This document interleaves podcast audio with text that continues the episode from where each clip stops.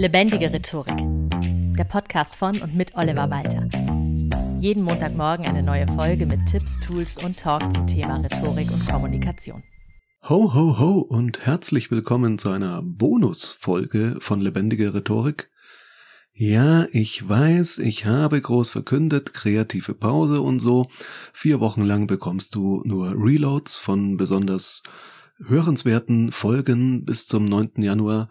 Jetzt ist es nur so, dass die Weltgeschichte das einfach nicht interessiert, was ich so vorhabe, und dass es in drei Wochen keinen Sinn mehr macht, drüber zu sprechen, aber ich habe heute eine Bonusfolge für dich, nämlich eine Rhetorikanalyse zur aktuellen Rede von Zelensky vor dem US-Kongress und ich halte es für so wichtig, dass ich darüber extra eine Folge mache.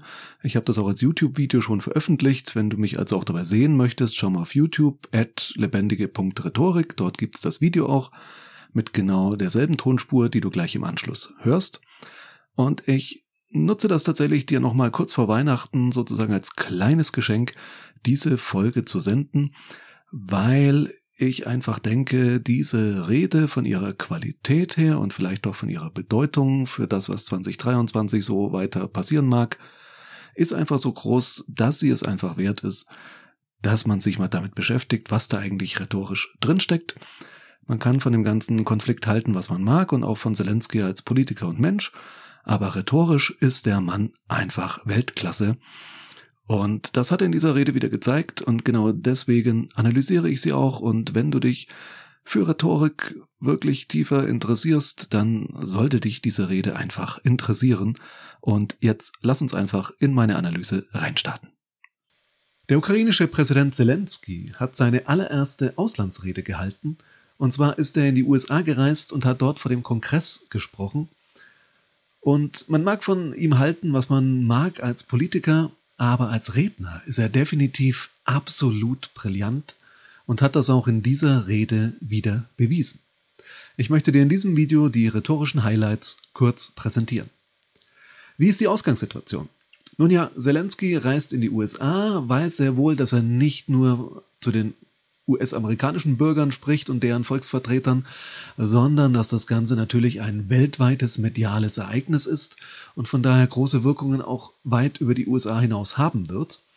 Natürlich ist er im Land seiner besten Verbündeten. Präsident Biden und die US-Regierung haben ihn unterstützt, wo es nur geht. Aber es ist auch kein reines Schaulaufen, denn die Zusammensetzung des US-Kongresses wird sich im Januar verändern durch die zuletzt stattgefundenen Wahlen. Und die Republikaner haben dann die Mehrheit und haben ja auch schon angekündigt, dass sie die ganzen Hilfen für die Ukraine nochmal überprüfen werden. Das heißt, Zelensky ist sich bewusst, dass er durchaus auch ein bisschen Überzeugungsarbeit liefern muss für die, die zukünftig mitentscheiden werden, ob und wenn ja, wie viel Hilfe und Unterstützung sein Land von den USA bekommt. Und genau das spiegelt auch die Rede wider. Er beginnt sie mit einer großen Danksagung. Er sagt Danke für all die Unterstützung und dass er die zu schätzen weiß und betont das sehr, sehr deutlich. Aber im nächsten Augenblick kommt schon wieder das Selbstbewusstsein durch, das ihn so auszeichnet. Er sagt nämlich ganz klar, und ich sage es jetzt mal gleich auf Deutsch, Ihr Geld ist keine Wohltätigkeit, sondern eine Investition in die globale Sicherheit und Demokratie, mit der wir auf höchst verantwortungsvolle Weise umgehen werden. Das heißt, er bedankt sich für die Unterstützung, sagt aber auch gleich, hey, das tut ihr ja nicht selbstlos, sondern ihr habt damit ja Selbstinteressen. Und wir bewahren eure Interessen, wir setzen das für euch um. Kein amerikanischer Soldat, sagt noch an anderer Stelle, muss für uns kämpfen, das tun wir selber und wir kommen mit dem US-Kriegsgerät zurecht. Aber wir brauchen eben die Unterstützung. Es ist kein Geschenk, keine Wohltätigkeit, es ist ein Investment. Und das ist ein ganz, ganz starker Satz, eine ganz, ganz starke Formulierung einfach. Und er wird an einer Stelle auch noch, naja, wie sich so eine Rede vielleicht ja auch ein bisschen gehört, auch ein bisschen pathetisch, wenn er nämlich sagt, der Kampf wird definieren, in welcher Welt unsere Kinder und Enkelkinder leben werden und dann ihre Enkel, äh, Kinder und Enkelkinder. Das ist ihm ganz wichtig, eben zu betonen, die Bedeutung weit über diesen Konflikt hinaus für die ganze Welt, auch historisch. Er weiß, diesen Konflikt historisch entsprechend einzuordnen, weil er eben auch die republikanischen Abgeordneten für die Zukunft schon dazu bringen will, sich nochmal bewusst zu werden, wie groß das Ganze ist, wie wichtig die Unterstützung und dass es eben keine reine Gefälligkeit ist. Und er sagt dann noch diesen schönen Satz, We are united, Ukraine, America and the entire free world. Er macht dazu diesen Dreiklang auf. Dreiklänge sind ja sehr beliebt in der Rhetorik, drei Dinge aufzuzählen. Und das tut er ja auch. Die Ukraine, die USA, das ist soweit logisch, denn er spricht als ukrainischer Präsident vor dem US-Kongress. Aber er macht die nächste Stufe noch drüber. Es geht um die gesamte freie Welt. Und das ist genau die Interpretation, die auch die USA, zumindest unter Joe Biden, definitiv teilen. Von daher kann er das auch machen und äh, stößt damit sicherlich keine Kontroverse in dem Augenblick an, macht aber trotzdem diesem Dreiklang nochmal eine schöne rhetorische Figur daraus. Und diesen Dreiklang behält er auch bei, bei einem Satz, den ich aus rhetorischer Sicht ganz, ganz großartig finde. Denn er sagt nicht noch, we stand, we fight, we will win. Das ist der Aufbau, der erinnert mich stark tatsächlich, um so weit zurückzugehen in der Geschichte, an Julius Caesar. Veni, vidi, vici. We stand, we fight, we will win. Das ist eigentlich fast dasselbe, nur in einer modernen Fassung. Und das hat natürlich unglaubliche Kraft durch diesen Dreiklang, durch diese Anapha am Beginn. We, we, we. Er bringt das Wir und lässt damit natürlich so ein bisschen offen. Meint er jetzt wir, das ukrainische Volk? Meint er wir, ihr US-Amerikaner und wir Ukrainer? Oder meint er mit wir wirklich die gesamte freie Welt?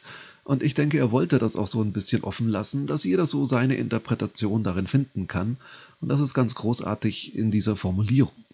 Und er schließt die Rede auch ganz brillant, wie ich finde, indem er passend zur Jahreszeit sagt, Merry Christmas and a Happy Victorious New Year. Und das finde ich toll, weil er nimmt diesen ganz klassischen Spruch, der in den USA ständig gesagt wird, der selbst zu uns hier rüber geschafft hat und uns ständig als Anglizismus präsentiert wird, Merry Christmas and a Happy New Year.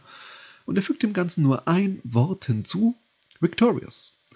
Und ich habe schon mal die berühmte Blutschweiß- und Tränenrede von Winston Churchill analysiert.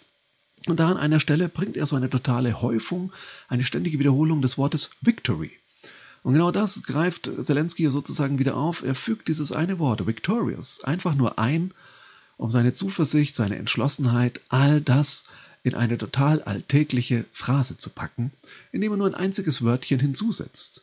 Merry Christmas and a Happy Victorious New Year. Das waren für mich die rhetorischen Highlights dieser Rede, die tatsächlich in absehbarer Zeit, das wird gar nicht so lange dauern, eine der ganz großen historischen Reden sein könnte, die man im Schulunterricht durchnimmt, die Rhetoriktrainer wie ich immer wieder gern bemühen werden, die es in irgendwelche Anthologien mit den berühmtesten Reden der Menschheitsgeschichte schaffen wird.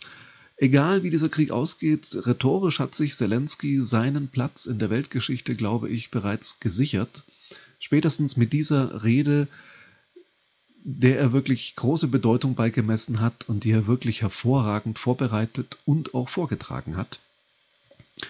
Und ja, ich bin gespannt, wie die Sache weitergeht, aber rhetorisch auf jeden Fall freue ich mich immer, Zelensky zu hören. Das war meine Analyse bzw. kurze Zusammenfassung der rhetorischen Highlights der Rede. Vielen Dank fürs Zuhören und bis zum nächsten Mal. Ansonsten möchte ich dir noch sagen, vielen Dank fürs Zuhören im Jahr 2022 und ein tolles Weihnachtsfest, einen guten Rutsch und bis ins neue Jahr dann. Dein Oliver. Das war Lebendige Rhetorik, der Podcast von und mit Oliver Walter. Jeden Montagmorgen eine neue Folge mit Tipps, Tools und Talk zum Thema Rhetorik und Kommunikation. Wenn du Oliver Walter als Experten für lebendige Rhetorik buchen möchtest, schau doch mal auf www.walter-oliver.de.